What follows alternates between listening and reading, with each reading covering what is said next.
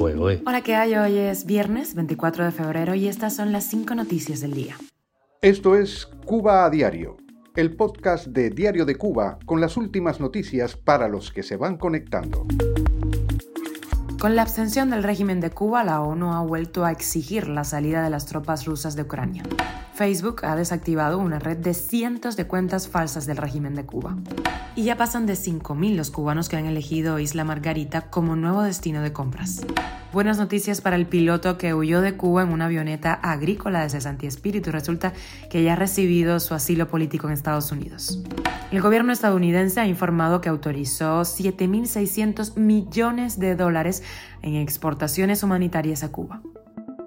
Esto es Cuba a Diario, el podcast noticioso de Diario de Cuba. La Asamblea General de la ONU aprobó ayer jueves, por una aplastante mayoría, una resolución que exige la retirada inmediata de las tropas rusas de Ucrania a un año del inicio de la invasión. Se cumple justo hoy. En esta votación, el régimen cubano, adivinen, volvió a abstenerse.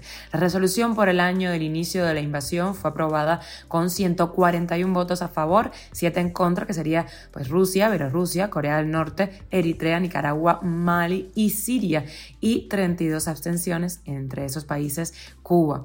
Esta fue la cuarta resolución que vota la Asamblea General desde la invasión rusa de Ucrania el 24 de febrero del año pasado. Las anteriores obtuvieron entre 140 y 143 votos a favor y 5 en contra contra Rusia, Bielorrusia, Corea del Norte, Eritrea y Siria, mientras que en la tercera, en octubre, Eritrea salió del grupo y entró Nicaragua.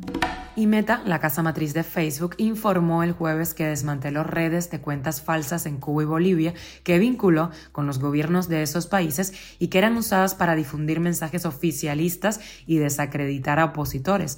Tras una investigación, las empresas echaron abajo 363 perfiles falsos, 270 páginas y 229 grupos, así como otros 72 en Instagram. Cuba a diario. Y ya son más de 5.000 los cubanos que en el último año han convertido a Isla Margarita, en Venezuela, en su nuevo destino para realizar turismo de compras, de acuerdo con un informe de autoridades venezolanas.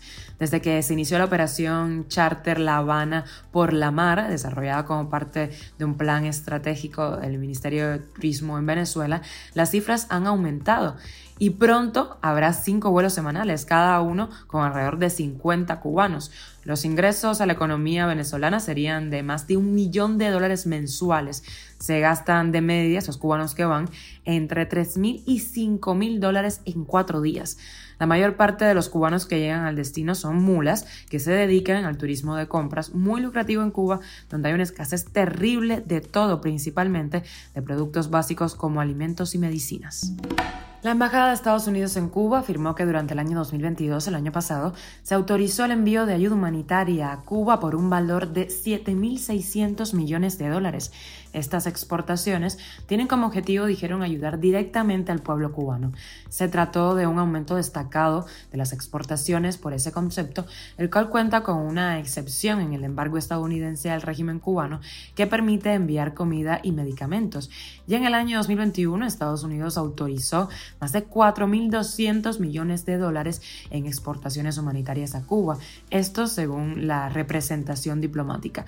Por supuesto, de ese tipo de ayudas no se habla en los medios oficialistas en Cuba. Cuba a diario. Y hoy, justo cuando se cumple un año de la invasión de Rusia a Ucrania, el presidente ucraniano, Volodymyr Zelensky, envió un mensaje de apoyo a su nación. Es un día de dolor, de tristeza, pero también de unidad, dijo Zelensky. La OTAN, por su parte, dice que apoyará en todo momento a Ucrania para vencer el tiempo que sea necesario, dijeron. Por su parte, el gobierno chino llamó a mantener un diálogo enfocado en una paz negociada y dijo que las armas nucleares no deben usarse en Ucrania. Esto es Cuba a Diario, el podcast noticioso de Diario de Cuba, dirigido por Wendy Lascano y producido por Raiza Fernández. Gracias por informarte en Cuba a Diario, que pases un feliz fin de semana. Recuerda que estamos contigo de lunes a viernes en Spotify, Apple Podcast y Google Podcast, Telegram y síguenos en redes sociales.